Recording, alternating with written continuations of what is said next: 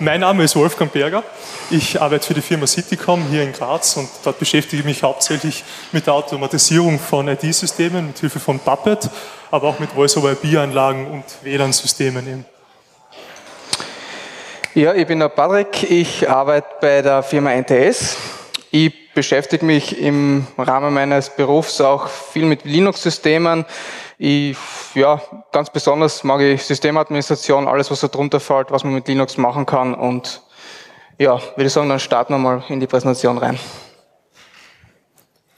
So, was haben wir heute vor? Wir möchten zuerst einmal grundsätzliche Ideen und Überlegungen darbieten, warum man sich jetzt die Arbeit machen sollte, so einen eigenen Mail-Server aufzusetzen und den dann auch zu betreiben. Wir schauen uns das klassische Mail-Konzept an und gehen dann auch darauf ein, äh, welche speziellen Möglichkeiten man noch hat mit einer modernen Groupware-Lösung, was natürlich auch übers Mailing an sich hinausgeht. Äh, zum Schluss schauen wir uns natürlich noch die Punkte Sicherheit und Spam-Schutz an, weil für den erfolgreichen Betrieb von einem Mail-Server die Punkte natürlich essentiell sind.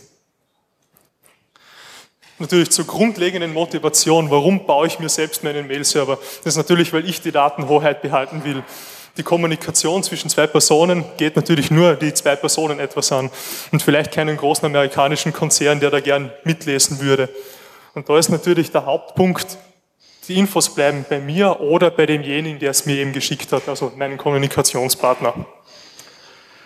Der nächste große Hauptpunkt, warum man sich eigentlich die Arbeit macht, ist, dass natürlich ein immenser Knowledge-Aufbau ist. Man lernt viel über Linux, man lernt viel über, über Mail-Systeme und wie die ganze Welt so zusammenspielt in dem Bereich. Das natürlich ein Hauptpunkt auch ist. Und in dem Zuge kann man sich dann natürlich auch äh, mehr in die Gemeinschaft, in die Community einbringen. Man hat die Möglichkeit, mit Hilfe von Bug-Reports äh, die Software zu verbessern oder natürlich auch einfach durch Feature-Requests die ganze Entwicklung noch voranzutreiben. Das ist ein wesentlicher Punkt. Grundlegende Entscheidung hat man ganz am Anfang zu treffen. Will man sich jetzt den Mail-Server zu Hause hinstellen und den natürlich auch betreiben oder entscheidet man sich jetzt für eine Rechenzentrumslösung, sprich für Housing oder Hosting beispielsweise. Wie man sich den Mail-Server privat zu Hause hinstellen, gibt es natürlich einige Anforderungen, einige technische Anforderungen, die zu erfüllen sind. Das ist natürlich, man braucht eine statische IP-Adresse. Die ist jetzt in den meisten Consumer-Produkten von Internet-Service-Anbietern natürlich nicht enthalten, kann möglicherweise hinzugebucht werden. Da, ist, da gilt es eben, das primär abzuklären. Der zweite wichtige Punkt ist eben, stimmt dann auch wirklich der PTR-Record, sprich der Reverse-DNS-Eintrag, auch mit meinem Mail-Server A-Record zusammen. Das ist ein Setting, das ist vom Provider her zu tätigen und kann natürlich äh, in einer entsprechenden Administrationsoberfläche dann umgestellt werden. Ist wie gesagt bei Standard-Consumer-Internetanschlüssen so auch nicht möglich. Welche Zuverlässigkeit kann ich gewährleisten? Das ist natürlich ein wichtiger Punkt. Wie wichtig ist mir mein Mail-Server und wie wichtig ist mir die Kommunikation, die darüber geht? Also standardmäßig, wenn meine Gegenstelle auch den Postfix verwendet, probiert er ja innerhalb von fünf Tagen das Mail aus der Mail-Queue immer wieder zuzustellen. Das heißt, ich hätte theoretisch fünf Tage Downtime Zeit, ohne ein Mail zu verlieren. Das würde mir aber so dahingehend jetzt nicht verlassen. Also jetzt natürlich haben, was habe ich mit meinem Mailsystem vor? Ist es für die Weiterbildung für mich oder soll es was Produktives sein? Ja, welche Hardware setze ich ein? Das kann jetzt ganz klassisch der Raspberry Pi sein für meine Heimanwendungsbereiche kann man natürlich auch ein größeres Labor aufbauen und die ganze Sache eben skalierter angehen. Da ist halt so wichtig zu wissen, wie viel will ich investieren in Hardware, in Strom, in Betrieb. Aber das Wichtigste in der Lösung ist natürlich, die Daten bleiben bei mir zu Hause, in meiner Hoheit. Zweite Möglichkeit, die ich natürlich hätte, ich könnte mir ein VPS mieten bei einem Cloud-Provider. Da habe ich natürlich nicht mehr die Sorge der, der Hardware, der Verfügbarkeit, der DNS-Anforderungen, des BTR-Records. Da wird für mich schon recht viel erledigt, sage ich jetzt einmal.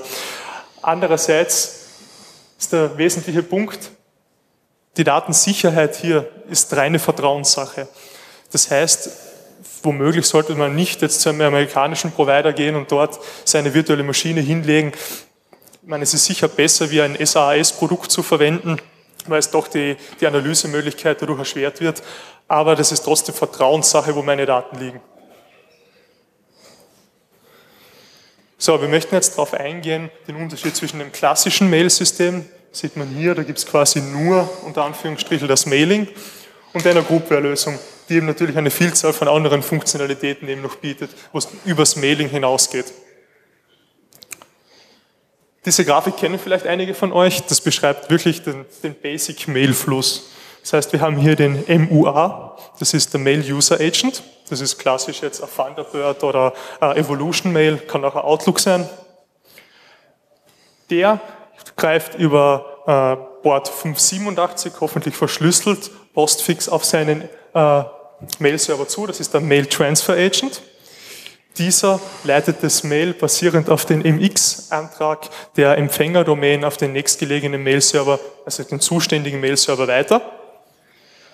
Der zuständige Mail-Server äh, greift dann der Mail Delivery Agent rein, das kann jetzt beispielsweise ein DAF-Code sein, und legt das Mail dann wirklich auch in den, in den, ins Postfach des Empfängers rein und der holt sie mit seinem Mail-User-Agent dann auch wieder ab, das Mail.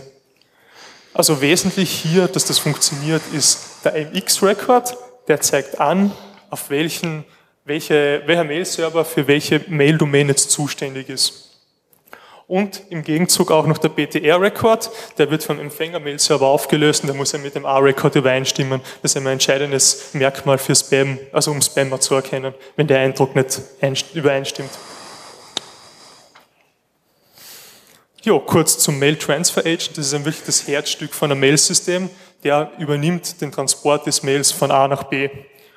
Der verwendet das SMTP-Protokoll zwischen den Servern Port 25, kann auch verschlüsselt sein, und zwischen dem Mail User Agent und dem eigentlichen Mail-Server, den man besitzt, äh, Port 587 verschlüsselt Submission, sagt man dazu auch.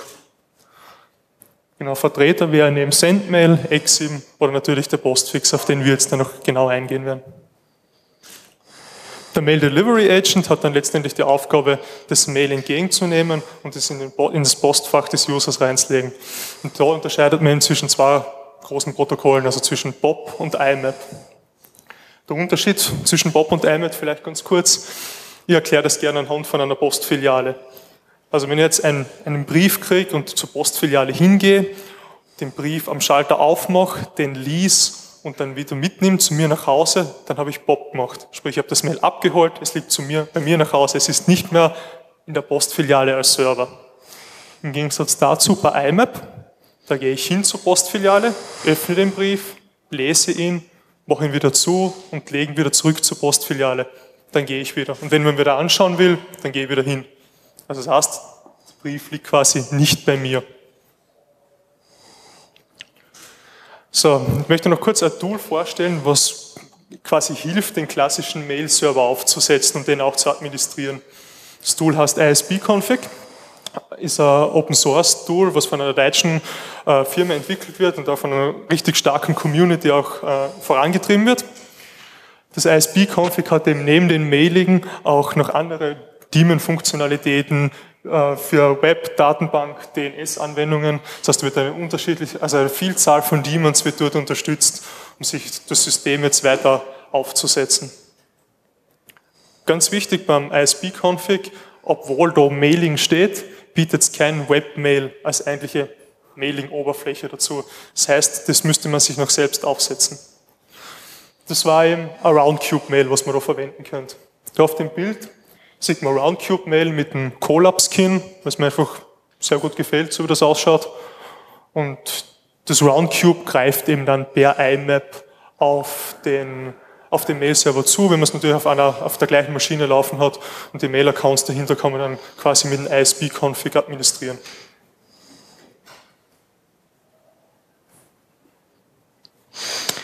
Danke. Ich möchte jetzt kurz einmal so eine moderne Gruppeerlösung ähm, schildern oder beziehungsweise was hat man für Vorteile, wenn man eine Gruppeerlösung einsetzt?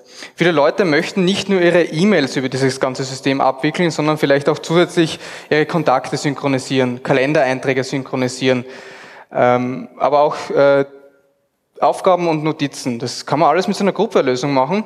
Die bietet darüber hinaus den Vorteil, man kann relativ leicht auch mit anderen Leuten zusammenarbeiten. Das heißt, man könnte sich so ein System aufsetzen, um beispielsweise, wenn man das jetzt im privaten Umfeld nutzen möchte, dass man einfach seine ganzen Familienmitglieder da einbindet und die auch dieses System nutzen können. Das heißt, man kann da geteilte Mailboxen erstellen, man kann äh, sich Kalender teilen und dort gemeinsam Termine eintragen. Ein weiterer Vorteil ist, man kann sich relativ leicht so eine Synchronisation mit mobilen Geräten einrichten, wie man es vielleicht vom, vom Firmen-Mail-Account gewohnt ist, dass man sich über ähm, ein Protokoll, das nennt sich Exchange Active Sync, ist ursprünglich von Microsoft, ähm, gibt es aber auch in einer Open-Source-Variante, auf das werde ich kurz dann später noch ein, eingehen.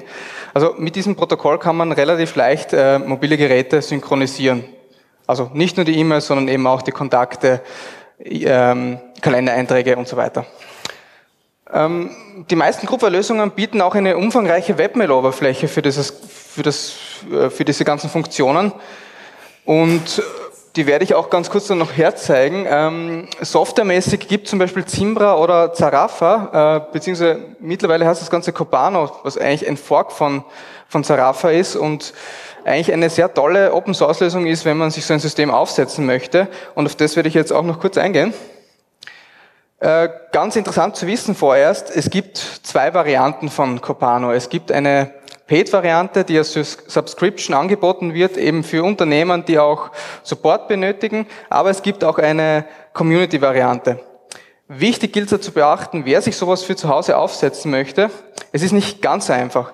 Ähm, Copano stellt äh, Pakete bereit, also wenn man das Ganze zum Beispiel unter Debian aufsetzen möchte, man bekommt die Deb-Backerl, aber man hat kein Repo, was man sich ganz einfach unter, in die Sources List eintragen kann.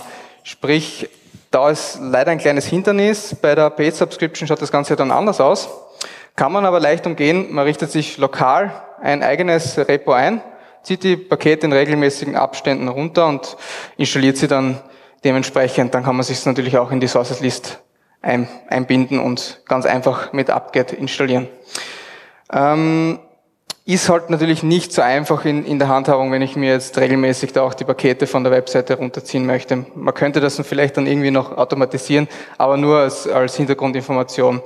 Ähm, was auch zu beachten gilt, es handelt sich da um äh, Nightly Builds. Das heißt, man ist jetzt nicht immer auf einer Stable-Variante, die auch durchaus getestet wurde, sondern ist da mehr oder weniger immer ganz vorne dabei, Bleeding Edge. Das Ganze soll auch wirklich eine Open Source Alternative zu Microsoft Exchange darstellen, kann auch einige dieser Funktionen, also wirklich so gut wie alles abbilden. Ich meine, im Speziellen muss man sich dann anschauen, ob es wirklich diese Funktionalität auch abbilden kann, aber im Großen und Ganzen wirklich eine Alternative. Ähm, Copano hat auch eine sehr moderne modulare Architektur. Das heißt, ähm, ich kann das Ganze auch über mehrere Server verteilen. Es gibt den Copano Core, der besteht aus dem ähm, Delivery Agent, da ist das Buller dabei, da ist der ganze Serverteil dabei, der auch die Kommunikation mit der Datenbank äh, abwickelt, beziehungsweise auch dann mit der Web-App, die diese, die Webmail-Funktionalität und auch die Kalenderoberfläche, Kontakte und so weiter enthält. Habe dann auch äh, den Monitor-Teil, der die Quotas überwacht, die Search Engine ähm, und auch einen Spam-Daemon, der mir dabei hilft, ähm, Mails zu lernen und dann meinem Spam-Filter weiterzugeben. Das heißt, ich kann diese Module auch über mehrere Server verteilen, je nachdem, wie ich die Architektur aufbauen möchte. Natürlich, ich kann auch alles auf einem Server der Einfachheit halber betreiben. Es spricht absolut nichts dagegen, für ein privates Mail-Setup das so zu machen. Ähm, die Web-App äh, bietet wirklich eine übersichtliche Oberfläche über alle Funktionen und ich habe dort auch mehrere Erweiterungen, zum Beispiel eine Files-Extension, mit der ich auch ähm, irgendein Storage einbinden kann, wenn ich ein NAS habe und habe das dann zur Verfügung gestellt über die Web-Oberfläche. Meetings, MetaMost lässt sich theoretisch auch alles einbinden. Die Daten werden grundsätzlich in einem Standard-Setup würde ich dafür einen MySQL-Server bzw. MariaDB verwenden. Dort werden dann die Mails gespeichert. Ähm, die Attachments in der Standardkonfiguration, ich kann es auch in die Datenbank legen, ist normalerweise irgendwo ein Verzeichnis, wo die Attachments dann abgelegt werden, also nicht in die, in die Datenbank üblicherweise. Zugriff kann ich machen über verschiedene Wege. Ich habe ein Webmail dabei natürlich. Es gibt eine Desktop-App, die kann ich auf verschiedenen Linux-Distributionen installieren, gibt es auch als fertige Pakete. Ich kann äh, genauso jetzt den Active Sync verwenden. Ich könnte darüber auch theoretisch, wahrscheinlich in diesem Kreis ist es nicht so interessant, aber auch Microsoft Outlook dann einbinden. Ja, Active Sync wird realisiert mit ZBush. Das ist auch von der, äh, kommt von der Zarafa-Seite, ist damals auch von der äh, Firma, die hinter Zarafa steht, äh, von der Zarafa Deutschland GmbH entwickelt worden, soweit ich weiß. Ähm, das Ganze emuliert eben dieses Exchange Active Sync Protokoll ähm, aktuell in der in Version 14.1. Das ist, was eigentlich beim Exchange Server 2010 im Service Pack 1 auch dabei wäre. Ähm, das Ganze benötigt dann auch einen Webservice, eine PHP-Applikation, nur so als Hintergrund. Ich kann natürlich auch mit Bob und IMAP zugreifen, wenn ich es möchte. Sonst üblicherweise WebApp und ActiveSync für die mobilen Geräte sind eine gute Alternative. Ganz kurz zur Übersicht, so schaut die Web-Oberfläche aus, ist relativ simpel, übersichtlich. Ihr habt dann oben meine Kalender, Kontakte, wie auch immer, was ich da halt alles ähm, brauche von diesen Funktionen. Gut, dann kommen wir jetzt zum Thema Sicherheit, was wirklich ein relevantes Thema ist, wenn ich einen Mail-Server betreiben möchte. Vielleicht erinnert sich der eine oder andere an die Geschichte mit Hillary Clinton. Vielleicht möchte man das nicht mit den eigenen Daten. Wahrscheinlich nicht so brisant, aber man sollte sich doch um die Sicherheit dieses Systems kümmern. Ganz kurz, grundsätzlich, die Infrastruktur soll sicher sein. Das heißt, aktuelle Linux-Distribution verwenden, nicht das Ganze ewig unbeaufsichtigt lassen, keine Updates einspielen, ist keine gute Idee. Das heißt, regelmäßige Updates, das Ganze aktuell halten. Empfehlenswert ist immer eine, eine Firewall auch davor. Man sollte nur das nach außen freischalten, was wirklich benötigt wird. Das heißt, Port 25 für einen SMTP-Transfer werde ich natürlich benötigen. Da muss man auch aufpassen, wenn man sagt, man möchte es jetzt vielleicht mit Geoblocking einschränken, dass man dann gewisse E-Mails nicht bekommt. Sonst eher darauf achten, Webmail brauche ich vielleicht nicht immer unbedingt nach außen freigeschaltet, kann ich vielleicht mit VPN zugreifen oder sonst zumindest Zwei-Faktor-Authentifizierung verwenden. Ähm, also man kann natürlich auch Felderban verwenden, der eine oder andere wird das sicherlich kennen, um die Logins dann nach einer gewissen Zeit, also quasi äh, firewall-mäßig zu sperren bei mehreren fehlerhaften Logins. Ganz wichtig ist ein Spam-Filter, wenn man nicht gleich im, im Spam versinken möchte. Man, man unterschätzt das oft. Irgendwo taucht einmal die E-Mail-Adresse auf, landet irgendwo in einer Spam-Datenbank und man ist dann wirklich gleich, also schneller mal. Und zumindest mir ist es so gegangen, weil irgendwo im Whois-Eintrag meine E-Mail-Adresse hm, war, wo ich eigentlich das gar nicht wollte zunächst. Aber andere Geschichte und seitdem bekomme ich da auch immer wieder Spam. Ähm, man sollte sich auch diese ganzen Sicherheitsframeworks anschauen, die die es gibt. Äh, zum einen SPF, das Sender Policy Framework, äh, DKIM, Domain Keys Identified Mail und äh, DMARC. Das sind so drei Frameworks, die werde ich später noch kurz erklären. Das ist eher technisch. Ähm, ganz wichtig ist immer die sichere Konfiguration des Mail-Servers. Und hier sollte ich auch ähm, nicht legitime Mails relativ schnell filtern und so gut, wie, so gut wie es geht auf die Verschlüsselung achten. DLS grundsätzlich anbieten, geht nicht immer, ich werde das kurz auch noch erklären. Und wenn ich so eine Sache mache wie mit ActiveSync, ähm, kann ich Client-Zertifikate auf meinem Handy verwenden. Wenn es wirklich nur gewisse Geräte sind und ich das privat nutze, ist es relativ einfach. Ich erstelle mir ein Client-Zertifikat und kann auch wirklich nur mit meinen legitimen Clients mich verbinden. Aber das wäre jetzt wirklich schon sehr advanced, was das Security-Konzept betrifft.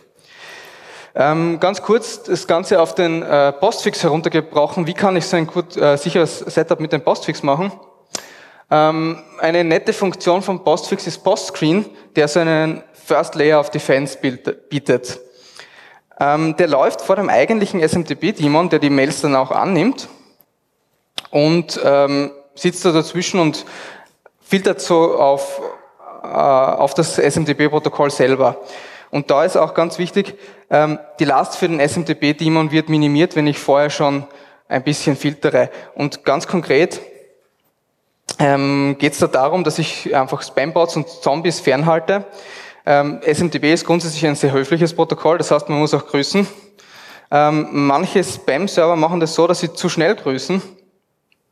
Das heißt, wenn Sie eine Verbindung aufbauen, müssen Sie mal warten, bis der Server antwortet, bevor Sie dann einmal ein SMTP Hello schicken wenn dieses, diese Zeit, äh, also die Antwort nicht abgewartet wird und gleich einmal ein Hello vom Client, der jetzt ein Mail zuschicken, äh, zustellen möchte, geschickt wird, dann sind wir, äh, können wir davon ausgehen, dass das ein, ein Spam-Proxy ist, der sich da nicht darum kümmert und möglichst schnell möglichst viele Spam-Mails rausschicken möchte. Diese Checks werden eingeteilt in sogenannte Pre-Greet-Checks, die eben vor diesen Grüßen passieren, wie eben dies, was ich gesagt habe, also Before-Checks, wie dieser Pre-Greet-Test und da kann ich auch diese, den S-Blocklist-Checks machen. Und darauf, da schaue ich einfach, ob diese IP-Adresse, die mir, also der, der Client, der mir jetzt ein Mail zustellen möchte auf meinem SMTP-Server, äh, nicht irgendwo auf einer Blacklist gelandet ist. Nach diesen ähm, Grüßen kann ich noch ähm, andere Tests machen, möchte ich auch nicht näher darauf eingehen. Ähm, Command Pipelining wird grundsätzlich beim, also beim erweiterten, beim ESMTP-Protokoll unterstützt. Und ich kann auch schauen, ob da jetzt irgendwelche äh, Commands kommen, die eigentlich nicht protokollkonform sind, möglicherweise auch gleich einmal ein Indiz auf einem Spam-Server. Ähm, ganz kurz, da wie so ein Config-Snippet ist jetzt ein bisschen schwierig zu, zu erklären, das Ganze, ist, ist aus Referenzgründen. Wie schaut diese Config aus, wenn ich diesen ähm, also den Boss-Screen einbinden möchte. Ich brauche den DLS-Proxy dazu. Das sind diese zwei Config-Files, die wichtigsten, die Masterconf und die Mainconf. Äh, wenn ich DLS anbieten möchte, der hängt dann vor dem SMTP und nimmt auch die DLS-Verbindungen entgegen. Vielleicht zur Referenz, wenn sich der eine oder andere das dann konfigurieren möchte. Ähm, Postfix absichern. Es gibt einen Haufen von Restrictions, ich glaube, wir haben auch nicht die Zeit, dass wir da auch auf jeder äh, eingehen.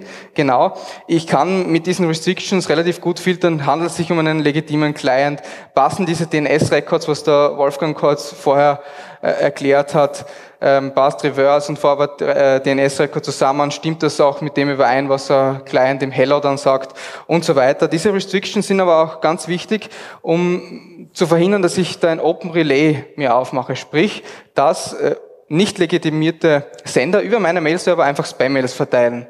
Und das sind auch ähm, unter anderem die Relay-Restrictions ganz interessant. Ähm, da ist dieser Punkt Reject on of Destination. Das heißt, ich äh, verhindere da, ähm, dass Mails zugestellt werden an, an Domains, die ich jetzt nicht als legitim eingetragen habe, sprich für die der, der, äh, der Mail-Server auch nicht zuständig ist, beziehungsweise die auch nicht explizit erlaubt habe. Ähm, ja, DLS, äh, DLS, wie sichere ich das Ganze ab? Ganz wichtig ist, ich kann nicht DLS enforcen. Ich werde dann wahrscheinlich gewisse Mails nicht bekommen von Mail-Servern, die nicht entsprechend konfiguriert sind und DLS auch nicht unterstützen. Da ist es ganz wichtig, ich habe es da auch markiert, stellen wir das Ganze auf May, dann heißt wir unterstützen DLS. Ist die Frage, ja. Ähm, also die Frage war kurz, kurz äh, will, will man überhaupt solche Mails bekommen? Ähm, ich glaube, man verwehrt sich da, also man, verhindert dann vielleicht, dass man auch das eine oder andere Mail bekommt. Man kann das Ganze äh, auf Encrypt natürlich stellen, also damit man es auch wirklich enforced. Das wäre die Encrypt-Option, aber man verliert dann vielleicht auch das eine oder andere wichtige Mail. Wichtig ist, dass man es zumindest unterstützt. Ähm, man sollte auch sich da nicht zu viel einschränken, was die Protokolle betrifft, weil ich sage dann immer, besser, es ist überhaupt verschlüsselt, es kommt dann im Klartext daher. Vielleicht sollte man doch die Cypher Suites zumindest auf High stellen, wie wir es jetzt empfehlen würden, und gewisse Cypher Suites auch unterbinden. Also SSL v3 sollte man auch nicht mehr verwenden. Ja, ähm, die für Hellman-File möglichst langen Key generieren ist immer gut. Und wenn man eben auf Elliptic Curve Cryptography zurückgreifen kann, dann auch entsprechend das vielleicht relativ hoch einstellen. Also das wären so Empfehlungen, wie man es wirklich sicher machen kann. Ähm, Connection Limits kann man dann noch einstellen, dass man da auch nicht wirklich ähm, zu viel dem Postfix zumutet, sage ich einmal. Ähm, Connection, ähm, das Client Connection Limit ist vielleicht ganz interessant. Das sind dann auch die, die simultanen Sessions pro Client, die ich limitieren kann und auch ein Rate Limit, das ich einstellen kann. Wie viel Connections pro Zeiteinheit, das ist standardmäßig eine Minute. Also ich würde von einem Client 60 Connections pro Minute zulassen, damit ich da auch nicht sage ich jetzt einmal, zugespammt werde. Dann darf ich kurz an Wolfgang mhm. übergeben. Natürlich nutzt der best abgesicherte Postfix und Mail-Server nichts, wenn das Webmail, das ich davor schalte, unsicher, nicht abgeredet und einfach falsch konfiguriert ist. Und da ist natürlich die Regel Nummer eins, die man anwenden sollte, nur HTTPS. Natürlich, man kann es dann den Benutzern leichter machen und Port 80 auf 443 äh, rewriten lassen. Das würde ich auch so empfehlen, das zu machen. Aber letztendlich muss man davon ausgehen, dass jeder Traffic wirklich zum Webmail äh, verschlüsselt ist. Das ist ganz wichtig. Man kann dann natürlich noch hergehen und äh, sich über das Webmail drüber, sage jetzt mal, also vor das Webmail, äh, Web Application Firewall schalten. Dann kann man natürlich auch Angriffe auf Applikationsebene erkennen. Das ist vor allem sinnvoll jetzt bei Roundcube Mail beispielsweise, weil äh, die, die Teile dann natürlich in, in PHP programmiert sind und da gibt es ja immer wieder äh, Sicherheitsschwachstellen und Möglichkeiten für Angreifer, da Lücken auszunutzen. Vielleicht gerade wenn man es mal versäumt hat, die Roundcube-Installation äh, abzudaten. Generell, was die DLS-Settings und Ciphers angeht, für den privaten Gebrauch würde ich so einstellen, dass es möglichst sicher ist. Sprich, da würde ich wirklich nur DLS 1.2 erlauben und sehr, sehr hohe Cyber-Suits, die ich brauche. Für einen geschäftlichen oder eher produktiven Betrieb muss man natürlich auch noch auf Kompatibilität achten. Aber jetzt sagen wir mal in dem Thema privater Mail-Server möglichst hoch, möglichst verschlüsselt, möglichst gut das Ganze zu machen. Das nächste, was natürlich auch, sage jetzt mal, ein kleines Feintuning ist, ist die X-Headers fürs HTTP, dass man eben so, so Dinge wie Cross-Site-Scripting äh, unterbinden könnte, dass man HSTS einführt und so weiter. Das sind so kleine Tweaks, die wirklich empfehlenswert sind und auch die, die Security der, der Web-Oberfläche natürlich immens steigert. Natürlich ganz, ganz, ganz wichtig, starke Passwörter. Es nutzt mir im Endeffekt alles wieder nichts, wenn mein Passwort 1234 lautet. Und da würde ich wirklich hergehen und Passwörter randommäßig erstellen lassen. Das kann ich jetzt mit einem, mit einem Keypass machen oder ich kann es auch über die CLI äh, abhandeln mit einem OpenSSL Randbase 64 Generator. Könnte ich mir einfach eine zufällige Zahlen- und Zeichenkombination darstellen lassen.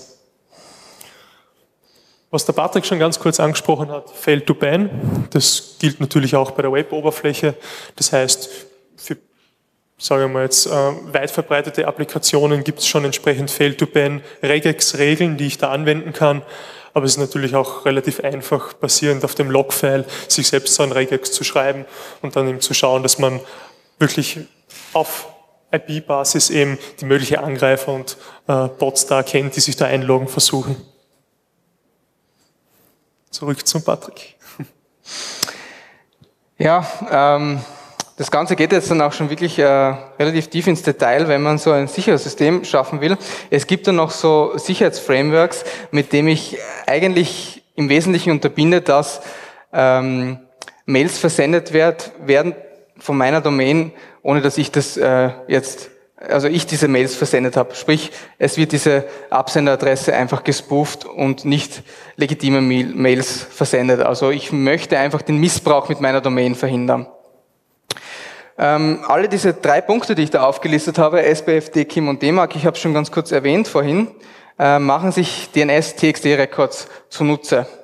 SBF, ganz kurz, ist das Sender Policy Framework. Es ist die einfachste Variante, wie ich da ein bisschen das Ganze regulieren kann und auch einschränken kann, wer wirklich Mails von meiner Domäne senden darf. Und zwar lege ich da in einem DNS-Rekord einfach fest, welche Absender, zum Beispiel IP-Adressen, es können auch A-Records sein, MX-Records, berechtigt sind, für meine Domain-Mails zu verschicken. Es ist eine, eigentlich eine relativ effektive Variante, um das einmal grundsätzlich einzudämmen und einzuschränken. Ähm, DKIM geht dann schon einen Schritt weiter. Da werden die Mails dann auch signiert kryptografisch. Das heißt, ich muss mir ein Key-Pair generieren. Ich brauche dann einen Public Key, der wird im DNS-Record abgelegt und mit dem kann auch das ganze Mail dann verifiziert werden. Und DMARC ist dann eine Kombination dieser beiden Varianten, wo ich sage, ich möchte auch Reports bekommen, wenn zum Beispiel eine, äh, also der SPF, die SPF-Policy verletzt wird Sprich, wenn einer ein Mail verschickt und ich validiere das auf meiner Seite und es ist nicht von dieser legitimierten IP, die eigentlich äh, im DNS-Rekord steht. Ähm, ja, ich werde da auch ganz kurz herzeigen, wie schauen solche Records im DNS aus. Ganz einfaches Beispiel für einen SPF-Rekord. Ich schreibe da die IP-Adresse rein, würde sagen, alle MX Records für meine Domains sind berechtigt und alles andere verbiete ich. Also das wäre so eine ganz einfache SPF Policies, sage ich einmal. Bei DKIM schaut das Ganze dann ein bisschen anders aus. Ich kann da den, den Algorithmus definieren, mit, des, mit dem ich arbeite, in dem Fall RSA und einen Hashing-Algorithmus. Ich sage, ich lasse nur SHA-256 zu. Ähm, und ich schreibe da dann meinen Public Key in, das, in diesen Record auch hinein. Bei DMARC sage ich dann, ich definiere eine Aktion, was passieren sollte, wenn jetzt eben verletzt wird, diese, diese Policy, sprich, ich möchte, wenn es nicht validiert werden kann, beziehungsweise ungültig ist, die ganzen Mails rejecten, und zwar zu 100 Prozent. Und ich möchte an diese Adresse Mails bekommen, ähm, die diese Verletzungen auch aufzeigen. Und zwar gibt es das sogenannte Aggregate Reports, die jeden Tag einmal normal generiert werden und verschickt werden, beziehungsweise forensische Reports, die auch verschickt werden, wenn es jetzt gerade äh, ein Event auftritt, sprich wenn jemand ein Mail empfängt und dieses nicht policy-konform ist. Das unterstützen aber nur die wenigsten.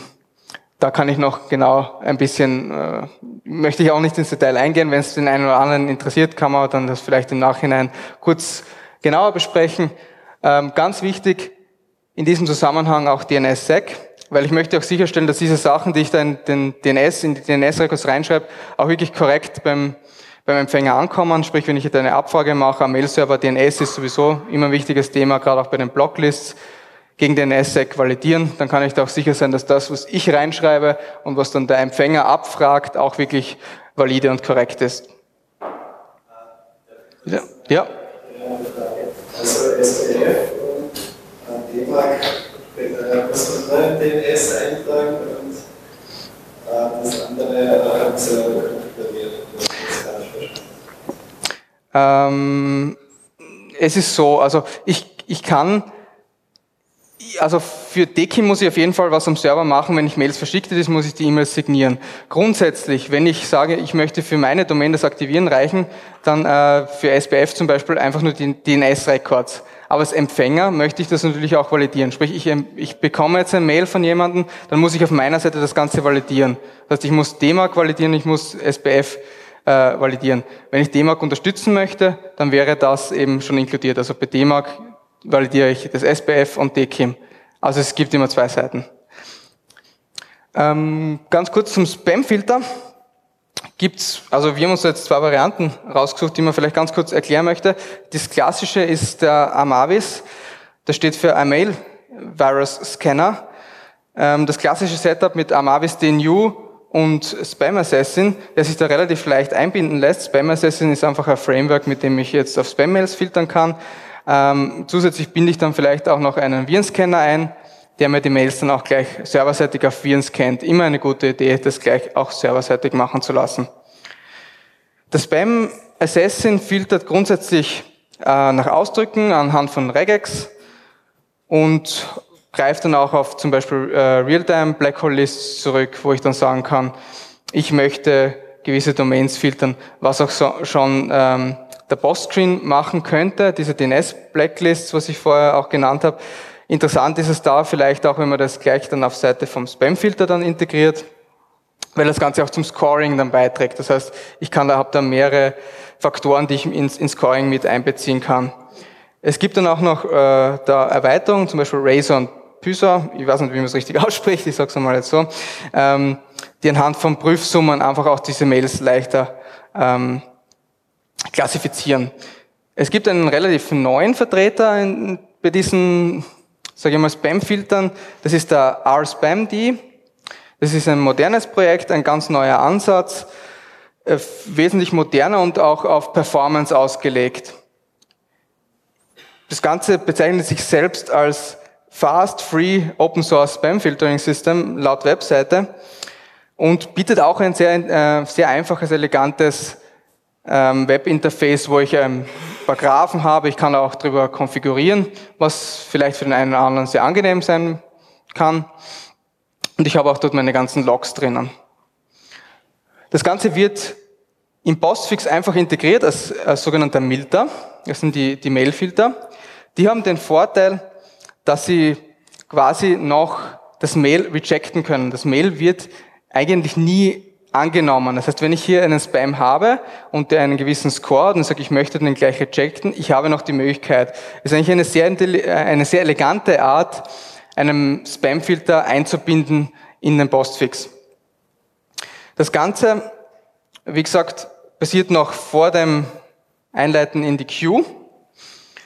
Der RSpamD kann diese ganzen Checks, was ich jetzt äh, gesagt habe mit äh, SPF, DMARC, DKIM hat er schon als Plugins integriert, sowohl DKIM Signing als auch bei SPF die Überprüfung und bei DMARC ebenfalls die Überprüfung und handelt dann auch entsprechend der Policies, die da der Absender im DNS festgelegt hat.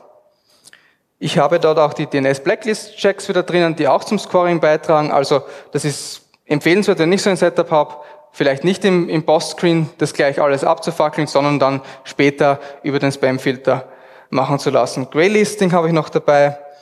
Ähm, Fuzzy Hashes, das ist auch, wo ich die E-Mails, also sehr ähnliche E-Mails finden kann, die schon bekannt sind als Spam, mit einer Datenbank abgleichen kann. Ich habe Phishing-Checks dabei, kann Rate-Limits setzen, habe IP-Reputation-Checks und das Ganze ist wirklich ein tolles, performantes System, wo ich schon mit der Standardkonfiguration eigentlich ein sehr gutes Ergebnis, was das Spam-Filtering betrifft, erzielen kann. So schaut das äh, Ganze aus, wenn ich das in Postfix integrieren möchte. Das sind ein paar Zeilen, auch nur zur Referenz, möchte ich jetzt auch nicht näher erklären. Wir werden die Präsentation dann eh noch hochladen, also die, ich denke, das soll dann gehen, dass wir es noch zusätzlich hochladen und dann kann, sich, kann man sich das auch noch einmal anschauen.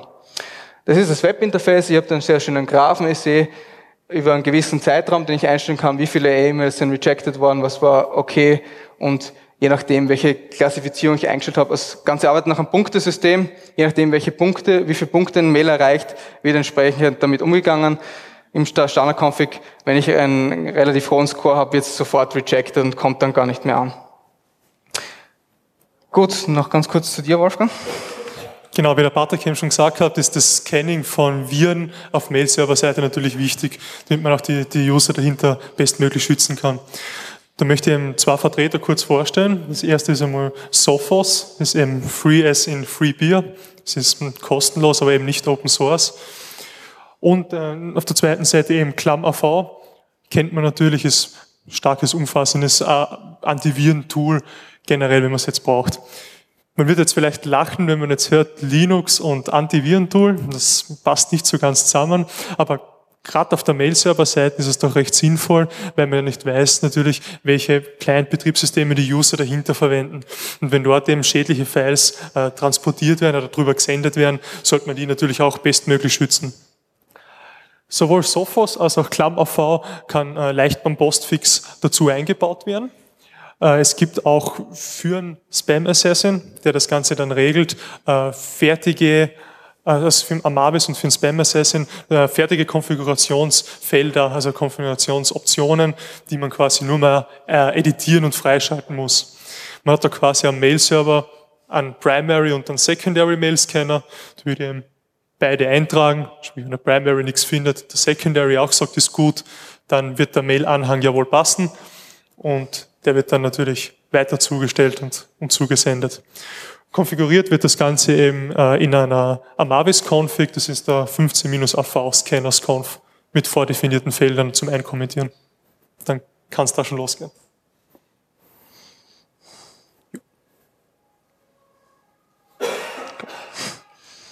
Hier auf dieser Seite haben wir euch noch einige hilfreiche Tools aufgezeigt, mit der ihr dann letztendlich auch eure Konfiguration überprüfen könnt. Ganz oben natürlich die MX Toolbox. Die ist wirklich sehr, sehr umfangreich und dann äh, wirklich sehr viele Optionen jetzt auch auf DNS-Seite zu checken, ob alles passt, auf SMTP-Seite zu überprüfen, ob man jetzt vielleicht doch ein Open Relay äh, zulässt. Und diese Files, also diese, diese Links, die sollte man wirklich äh, begutachten und wirklich schauen, dass die, dass die erfüllt werden, dass man da möglichst alle Scores erreicht. Gut, dann dürfen wir uns jetzt für die. Ja. Bitte gern. Gut, ja, dann dürfen wir uns jetzt für die Aufmerksamkeit bedanken und äh, gibt es noch Fragen dazu? Stehen wir natürlich gern zur Verfügung. Ja, bitte.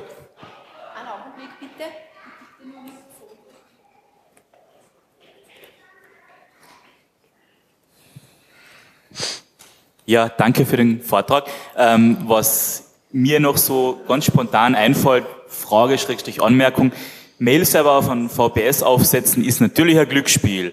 weil ich weiß nicht, was auf den VPS oder auf der IP-Adresse des VPS vorher gelaufen ist. Das könnte ein Spam-Schleuder gewesen sein.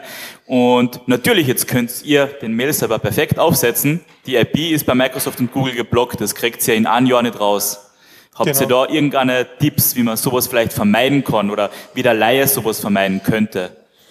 Also mal grundsätzlich wie Sie eben richtig dann gesagt haben, ist das die Sache so, dass man vielleicht in einer sen.spamhaus.org landen kann, weil man eben nicht weiß, was der, was der Host oder der Provider vorher mit der IP-Adresse gemacht hat.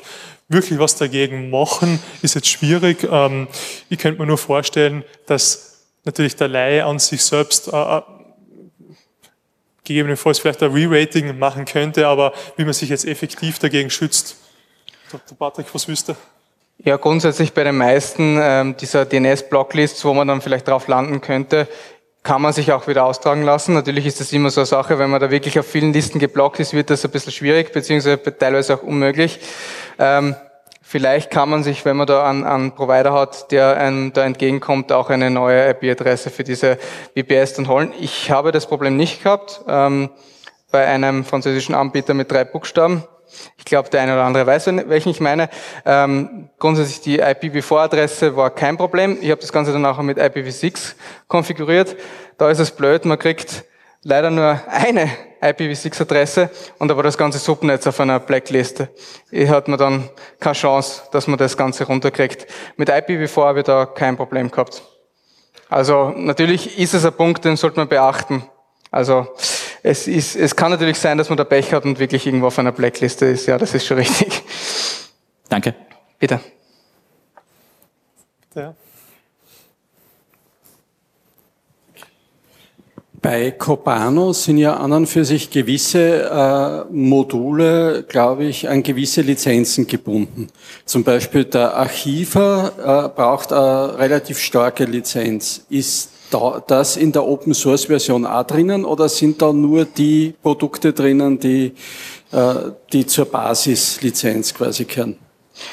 Ähm, grundsätzlich ist die, also ich habe, was ich so gesehen habe, ich meine, ich habe da den Archiv und sowas ist wahrscheinlich fürs, fürs private Setup dann nicht so unbedingt interessant. Ich glaube, das ist dann die Funktionalität, dass ich quasi Archiv-Mailboxen äh, bauen kann und nach einer gewissen Zeit dann meine Mails nur in einem Archiv äh, auslagern kann, auch, was dann vielleicht von anderen. War interessant. Ja, also man fürs Backup, glaube ich, gibt es auch äh, andere Varianten. Man grundsätzlich ist es so, dass ich auch gelöschte E-Mails in der, also ich habe die Community-Variante bei mir installiert, die gelöschten E-Mails wieder zurückholen kann. Also auch wenn ich sie aus dem gelöschten Ordner entfernt habe, ich kann sie wieder herstellen. Für die Backup-Strategien würde ich, also ich mache es so zum Beispiel, dass ich einfach immer einen Datenbank-Dump mache, äh, zweimal am Tag mir das wegschreibe und eine gewisse Zeit aufhebe. Und ich mache es auch so, dass ich mir einfach die ähm, Attachments, wie ich gesagt habe, die in einem lokalen Verzeichnis liegen, einfach zusammen zippe und die auf, aufs, aufs Nass weglege. Ich muss ganz ehrlich gestehen, ich glaube schon, dass, es, äh, dass diese Funktion auch in der Community-Variante dabei ist. Ich möchte meine Hand dafür nicht ins Feuer legen, aber so ziemlich alle Module sind zumindest zum Download verfügbar. Ich habe auch nicht alle verwendet. Also ich verwende die Files, das Files-Modul nicht, äh, MetaMost und diese Sachen, was ich auch kurz erwähnt habe. Also die Core-Module kann ich, kann ich auf jeden Fall nutzen. Ich muss, muss Ihnen äh, leider sagen, ich, ich kann es Ihnen jetzt nicht genau sagen, ich denke schon.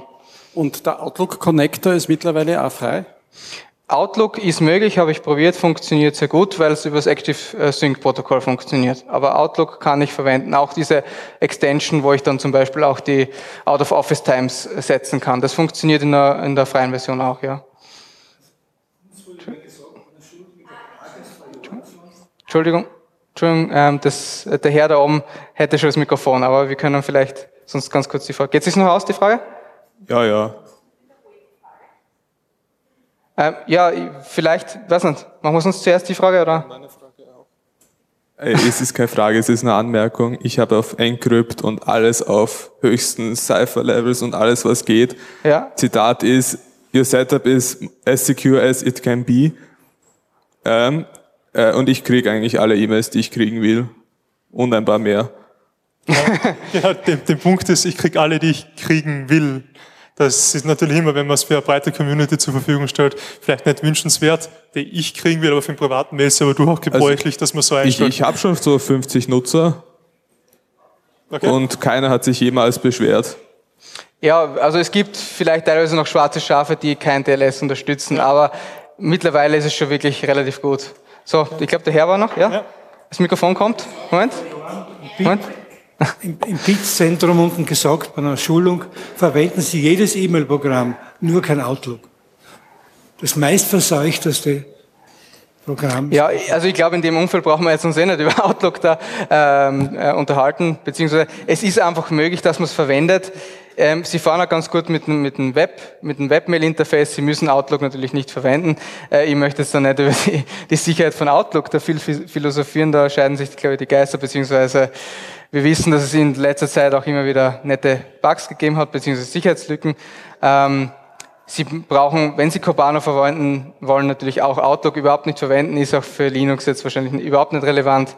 Ähm, das Webmail-Interface deckt alles ab. Ich kann die Desk, Desktop-App, die Desk-App installieren, die mehr oder weniger das, das ähm, Webmail-Interface abbildet mit einer Notification, mit einer Notification-Funktionalität erweitert, dass ich auch wirklich äh, Pop-up bekomme, wenn ich die E-Mails habe.